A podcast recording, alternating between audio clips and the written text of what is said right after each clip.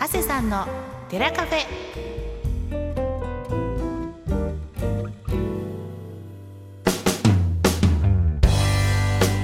長谷さんの寺カフェ。ナビゲートは私和田珠美です。今日もえ人にはなかなか聞きにくい話ちょっとした疑問人生のヒントになるそんなお話をしていく15分間にしていきたいと思います。それでは今日も一緒にお話をしてくださる方を早速ご紹介しましょう。この方長谷さんです。はい、こんにちは。太田市八田堀町の曹洞宗随願寺副住職、社会福祉法人森田睦会の理事長兼園長、学童クラブなどを運営しています。長谷川俊道、通称長谷と言います。東京タワーの下の名刹寺院で小僧として住み込みながら、中門の駒沢大学仏教学部で禅を学び、卒業後、福井県の大本山永平寺で3年余り修行しました。その後、ハワイのパールハーバーのお寺で、開教師という仕事に7年半従事し、帰国後今の仕事をしています生まれてから墓場までをモットーに人生相談悩み相談座禅会写経会各種寺子屋講座やライブ講演会イベントなどを通じこの世界を仏様の慈悲と知恵でいっぱいにしたいと願い開かれたお寺を目指しています。はい、えー今日は実はこの長谷さんの寺カフェ20回目はい。ということで、特別ゲストをお呼びしております、はい。よえー司法書士の小暮実さんです。今日はよろしくお願いします。よろしくお願いします。ろしくお願いします。はい、えー、長谷さん、はい。あのー小暮さんに今日お越しいただいたということなんですけれども今日はどんなお話をしてくださるんでしょうか？はい。あのーいつもですね随願寺で、えー大変お世話になっているうー司法書士さんなんですけれども、はいえーうちのお寺でもですね、えー最近あの青年貢献ということで、えー認知症の方やですねお一人住まいのおご老人の方あーまあそういった方々からですね、えー依頼がありまして、えー小暮さんにですね大変お世話になってます。はい、えー今回はあの青年貢献ということで、えーちょっとお話をですね伺いたいと思って、えーゲストにお呼びさせていただきました。はい。はい、えーまずはこの青年貢献という言葉。なかなかねまだあのー皆さんご存知ないんじゃないかなと思います。実は私も詳しくわからないので、えーぜひその辺小暮さん教えていただけますでしょうか。えっとあの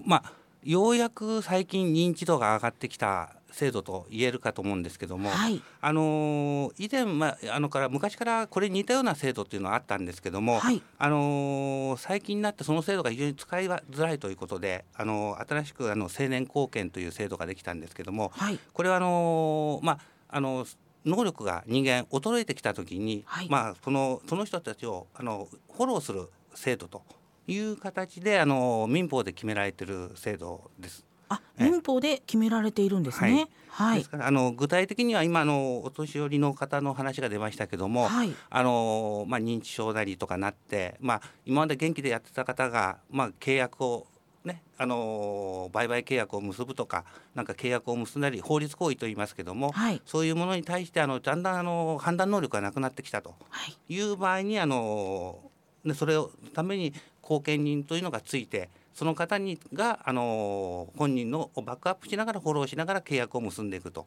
いう制度があの貢献制度の一番の大きなところでございます。まあ、非常にあの貢献とかあのだんだんね、あの人間の能力ってのは衰えてきますから、はいその段階に合わせてあの補助補佐貢献といろいろ制度があるんですけどもお全体的にはその皆さんの能力を衰えた方に対してどうやってあのこあの援助していくかという制度が貢献制度という形になります。はい。長谷さんのお寺の方にも実際にこう相談にさあの来られる方っていうのはいらっしゃるんですか？そうですね。あの旦那様が先に先にお亡くなりになって、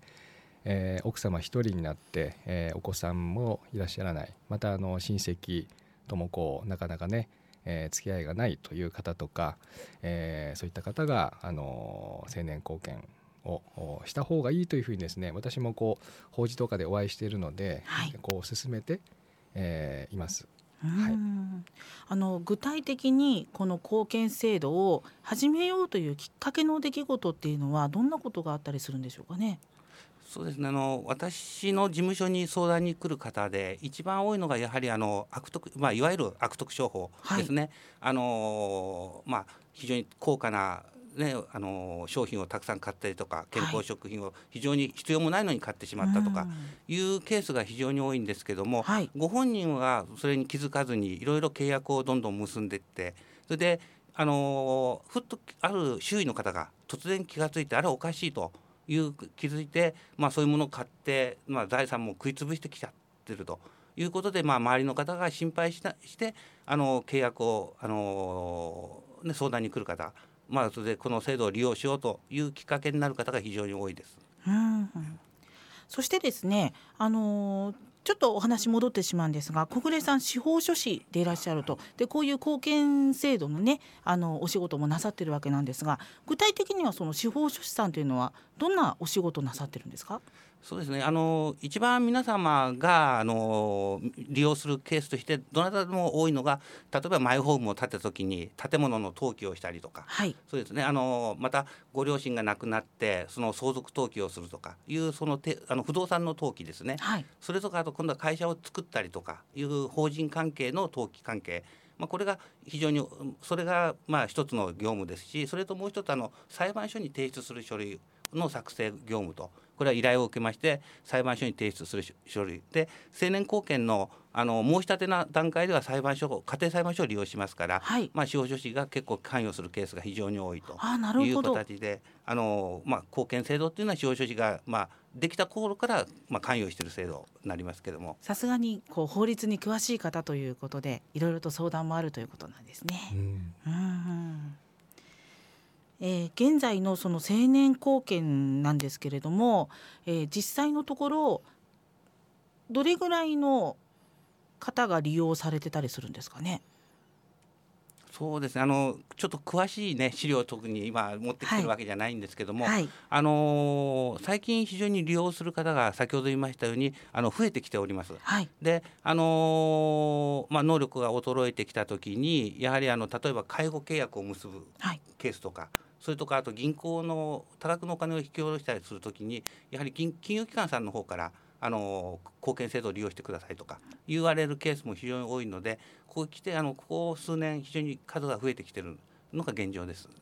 え続いてもどんどんと聞いていきたいと思います。はい、え青年貢献のお話を伺ってきているわけですが、はい、長谷さんからもいろいろと伺いたいことがあると思うんですが、はい、はい、私あの青年貢献というのはですね、まあ、あのどなたでもできるということを、まあ、あの最初知らなかったんですけれども、はい、これはあの先生どんな方でもできるんですか？そうですね。あの青年貢献をの貢献人になると。あのちょっと言葉であの、まあ、能力の衰えた方を本人と言ってそれを援助する方をこれまあ後見人ということですけども一応後見人はあの家庭裁判所で選任される形なんですけども、はい、特に選任される資格というのはあのございません。でですからあの親族の方がなってるケースが非常に一番今では現在では多いんですけども、はい、あのまあ、本人の財産管理をきちっとできる方であってまたご本人の福祉を考えられる方であればあのどなたでもできる形になります。うんあの親族なんていうと特にそういった契約がなくても、こうあのまあ平たく言うと面倒を見るといいますか、そういったものなのかなと思ってたんですけれどもそれがこう裁判所が関与する形で正式な後見人という形になることもできるんですね。そうですね。あのあのまあ普通ねご親族の方がねあの本人の方をいろいろ面倒を見てるということはありますけども、はい、今、ね、それでもあの介護契約を結んだりしなくちゃいけないとかやはり本人のために施設にお金を支払わなくちゃいけないとか、はい、また年金の申請しなくちゃいけないとかいういろんなものが出てきてますのでそうですね、でその時にあの、まあほとんどのケースだと親族の方が代行しているケースがあるんですけども、はい、やはり金額が多くなってきたりとかやはりあのそれだけだとちょっとね、あの今、本人確認も非常に厳しくなってきてますので、はい、無理があるとなるとやっぱり保険制度を利用してくるという方が非常に増えてきております。うん、やはりねあの頼りになる方が周りにはあまりいなくて、まあ、ももちろんご近所さんとは仲がいいんだけれども誰を頼りにしていいかわからないという方もいらっしゃると思いますそういう方はまずどういうところにご相談に行けばいいんでしょうかね？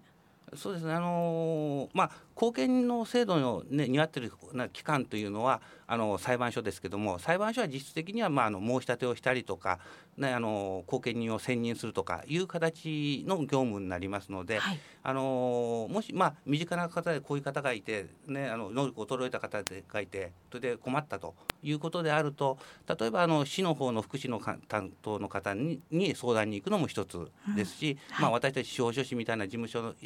に相談に来ていただいても結構ですしあの、まあ、身近でいろいろ困りごとを相談している方もいらっしゃいますし、はい、そういう方であの今、まあ、最近青年貢献制度っていうのがかなり浸透してきてますので、はい、あのまず相談してしてそういうところに相談に行っていただけたらと思います。はい実際にこの青年貢献のお話聞いてきましたが実際にこう後見人が決まりましたでその後に、えー、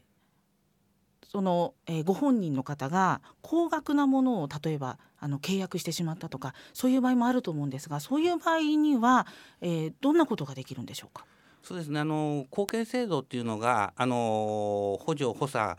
貢献ってあるんですけども、まあ、特に今貢献についてちょっとお話ししますけども、はい、例えば今よくあるケース今みたいなケースっていうのは一人暮らしの老人の方であの能力が衰えている方のところにでよくあるケースなんですけども、はい、まあ、一人で住んでますからそこへ行ってあの、まあ、高額な商品を買わされてしまったと。で後見人の人が後になって気が付いたと。言った場合ですけども結局あの青年後見がの選任されている場合についてはそれはあのそのはあの無効になりますんで、はい、いつでも取り消しができるということができますので非常にあの法律的には、はい、のあの本人を守れる制度になるわけですよね。いつでもですか？これは。えあのそうです。あの普通ですとねクーリングオフとかよくありますけども、ええ。え、あの後見人が選任されている場合についてはあの本人はもう能力あのまあかなりあの能力が衰えている方なんで本人自体がもう契約する能力が力がないという形の時に後見人が選任されますので当然その契約自体は無効になりますからあのすぐ取り消しをするということがあの気が付いたら取り消しをするということができるようになるんですよね。はい、そうするとねあの実際にその後見人の方がいれば安心ということになりますよね。はい、あの費用はどのぐらい後見人のですはい、えっと後見人のまああのこれ報酬ということになるかと思うんですけどもこれについてはあのいろんなケースがありまして例えば親族で後見になっている方の場合ですとまあほとんど無無報酬でやってるケースまあ、実費相当実費ぐらいでやってるケースもありますし逆にあの、まあ、司法書士もそうですけどもあのそういうプロでやってる方の場合については裁判所に請求あの報酬請求というのをして裁判所がその人の払える範囲内でいくらという形で決定するという形であの報酬については決まっております。うそうするとやはりね高額な金額が必要という場合だけでも限らないので、これはまずは最初に気軽にあの、ね、相談していただくのがいいかもしれないですね。はい、うんえー、まだまだお話を伺っていきたいなと思うんですが残念ながらちょっと時間が近づいてきてしまいましたのでせっかくあの小暮さんに来ていただいておりますので、えー、次回の放送もですね引き続き青年貢献についてお話を伺いたいと思います、えー、具体的にハゼさんにもねお話いろいろ伺いたいと思いますのでよろしくお願いします。はいよろしくお願いします。はい今日お話を伺いましたのはハセさんそして、えー、司法書士の小暮実さんでした。どうもありがとうございました、はい、ありがとうございましたした長谷さんの寺カフェでは皆様からの悩み相談や質問も受け付けております何でも結構ですのでねぜひ、えー、気軽に随願寺のホームページ www. 随願寺 .com にありますメールアドレス info@ 随願寺 .com までお送りいただきたいと思います